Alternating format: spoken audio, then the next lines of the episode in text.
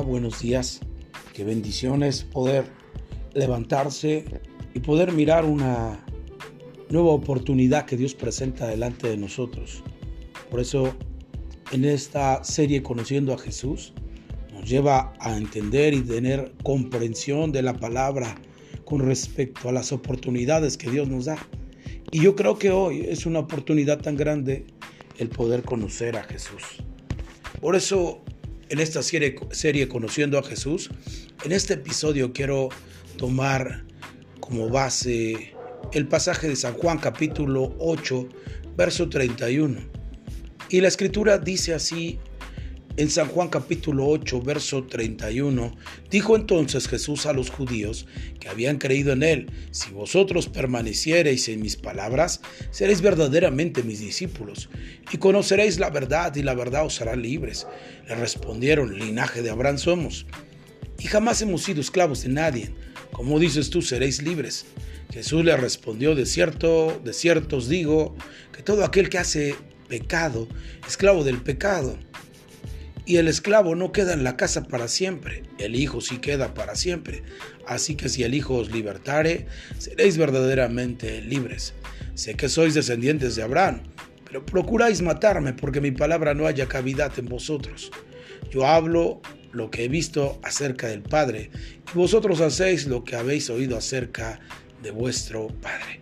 Y esta, estas porciones de la Escritura nos llevan a meditar llevan a comprender una perspectiva que debemos de seguir y, y tomar en cuenta. A veces hay pasajes de la Biblia que deben de saltar para vida eterna en nuestra intención de nuestro propósito. Y en este pasaje del verso 31 vemos cómo el Señor Jesús trata de hablarle a unas personas que vienen creyendo en Él. Dice la escritura en el verso 31, dijo entonces Jesús a los judíos que habían creído en él. Y esto me lleva a pensar que, que no solamente tiene que ver con el sentido de creer, para poder llegar a la siguiente etapa que el Señor quiere manifestar o trabajar en cada uno de nosotros. Una cosa es que nosotros creamos y nos mantengamos en una vida de de credibilidad con respecto a Dios y otra más nos lleva y nos eleva a pensar en la vida discipular. Son dos cosas muy diferentes que hace mención el escritor Juan, el discípulo amado del Señor Jesús. Y aquí claramente nos dice, dijo entonces Jesús a los que habían creído en él si vosotros permaneciereis en, mis en mi palabra, seréis verdaderamente mis discípulos. Y aquí hay una aseveración con respecto a la credibilidad y al trabajo de discipular. Porque una de las características de creer precisamente puede tener lo que aquí acaba de pasar o que está ilustrando Juan. La gente puede decir que cree. La gente puede decir que realmente cree en el, en el Señor, cree en Dios. Pero debemos meditar que una de las características de la, de la vida en la iglesia o en la vida del reino de Dios precisamente radica en el sentido de la multiplicación. Y dentro de la vía de la multiplicación es importante notar que cuando el Señor Jesús interviene con respecto a esa visión y ese propósito. Él prepara a 12 personas para que estén dispuestas a ser discipulados, no solamente a creer, porque en la vida podemos decir que creemos y podemos hablar mucho con respecto a la Biblia. Y pero el punto crucial o el punto de quiebre es precisamente cuando nosotros empezamos a entrar en una escuela de discipulado. Cuando hablamos de la escuela de discipulado, no me estoy refiriendo a un lugar específicamente, sino me estoy refiriendo a que tú te puedas atar a alguien voluntariamente para aprender. Y esto nos lleva como consecuencia a tener la habilidad de crecimiento con respecto a alguien que se puede, que se puede convertir en tu maestro o en tu didáscalos. La palabra didáscalos es la palabra maestro y es uno que enseña con su propia vida. Por eso es importante que la vida discipular pueda tener la habilidad de tener el cauce para marcar a las siguientes generaciones. Porque muchos de nosotros podemos hablar y decir que creemos, pero lo que realmente impacta el corazón del hombre es la enseñanza. La enseñanza la reciben los discípulos. Y en esta parte es muy crucial porque el Señor Jesús reconoce que hay personas que creen en Él y que vienen al conocimiento de su palabra. Pero no solamente es eso sino que ellos mismos tienen que tener en su mente y en su corazón la perspectiva de atarse voluntariamente a alguien que les va a enseñar conceptos y principios, valores del reino de Dios, para que ellos puedan tener a su vez una habilidad de crecimiento y poder permanecer en la palabra de Dios. Porque una de las características de la permanencia es precisamente el discipulado. Y aquí la escritura nos dice claramente, si vosotros permaneciereis en mi palabra, seréis verdaderamente mis discípulos. Y esto es muy interesante. La escritura dice que en una ocasión el Señor Jesús les dijo estas palabras cuando vio que mucha gente le seguía por causa que Él les daba alimento, por causa de que Él hacía milagros para que multitud de gente pudiera comer de aquellos que venían siguiéndolos. Y claramente se ve que hay una oportunidad para ellos en el sentido de vivir la vida discipular, pero ellos solamente quieren lo que a ellos les beneficia. Y esto es muy importante. En la vida de la credibilidad de Dios podemos entender que muchos de nosotros estamos por conveniencia delante del Señor o le seguimos porque realmente en Él podemos encontrar el sustento de la vida material. Y eso, eso es lo que el Señor Jesús les confronta en un momento cuando después de que hace el milagro de alimentar a las cinco mil personas, no contando mujeres y niños, ellos siguen a Jesús y Jesús les aclara algo muy importante que tú y yo debemos de comprender. A Jesús no se le sigue precisamente por lo que Él te da sino a Jesús se le sigue por lo que Él es, por la visión que Dios le ha puesto, por la misión que Él tiene, porque Dios fue, porque Dios envió a Jesús al mundo para que el mundo no fuera condenado por Él, sino fuera fuera salvo por Jesús. Y esto entonces nos enseña que nuestra vida en acercamiento a Dios no solamente tiene que tener la vida de credibilidad, sino ir mucho más allá a lo que el Señor Jesús les confrontó y les dijo claramente, ustedes me siguen por lo que yo les doy. Y entonces Jesús habla aquel pasaje tan conocido, tan crucial, tan confrontativo, que dice, si alguno quiere seguir en pos de mí, niégase a sí mismo, tome su cruz y sígame. Y precisamente esa es la vida discipular. Es negarte a ti mismo porque cada uno de nosotros tenemos sueños, cada uno de nosotros tenemos en nuestra mente y en nuestro corazón cosas que deseamos hacer, pero un discípulo que se ata de manera voluntaria a su maestro tiene que dejar a un lado aquellos deseos y sueños que tiene. Y es ahí donde nosotros vemos que la gente no quiere entregar sus sueños eh, personales por seguir a Jesús.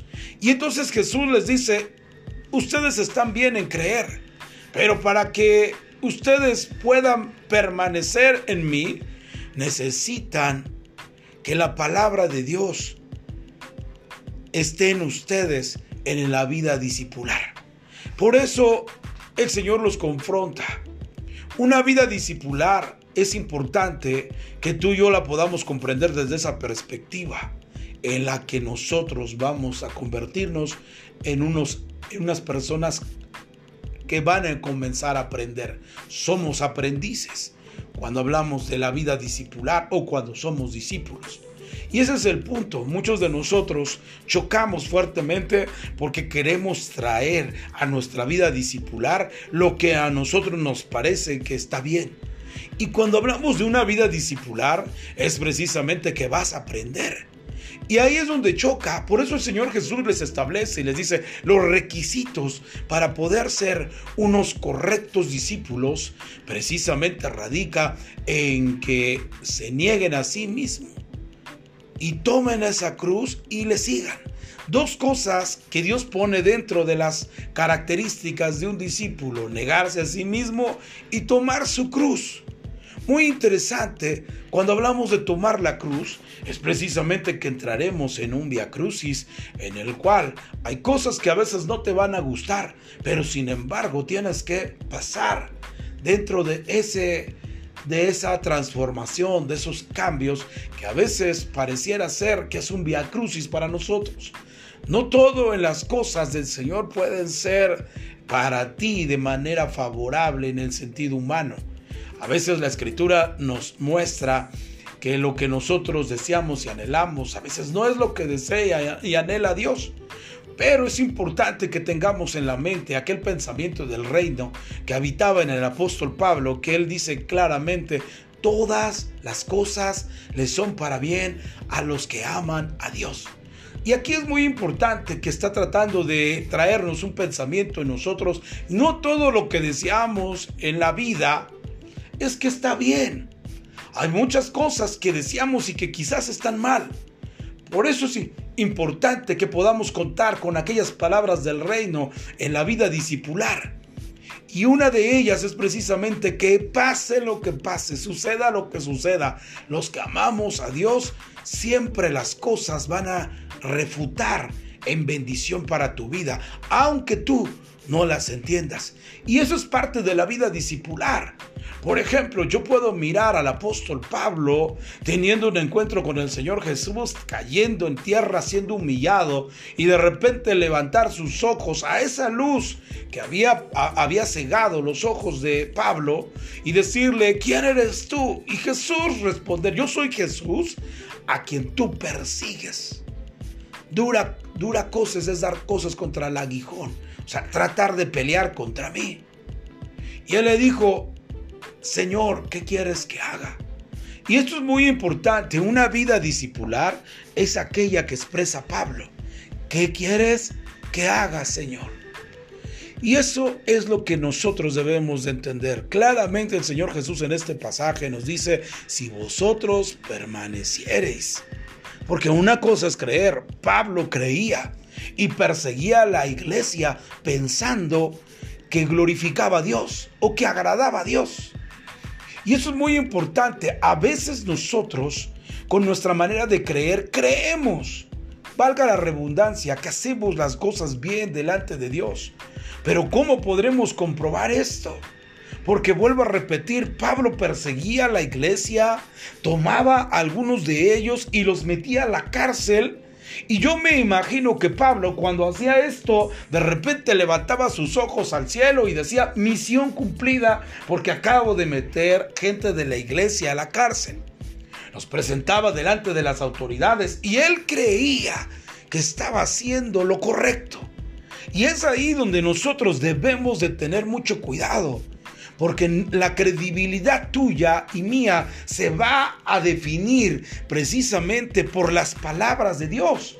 Y no por, por, lo que solamente creamos, porque muchas veces viene el impacto de creer. Y hay una actitud emocional en nuestro corazón con respecto a la credibilidad de Dios. Nosotros venimos a los pies de Cristo precisamente a través de esas palabras poderosas que nos hacen nos hace tener una confrontación con Dios, pero lo que Dios habla en este pasaje de San Juan capítulo 8, verso 31, es lo que sigue de poder creer. ¿Qué es lo que define el sentido de tu credibilidad? Una vida discipular.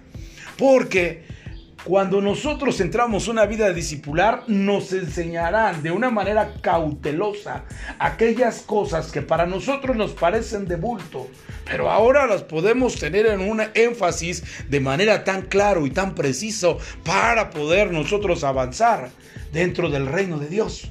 Y eso es precisamente la vía discipular.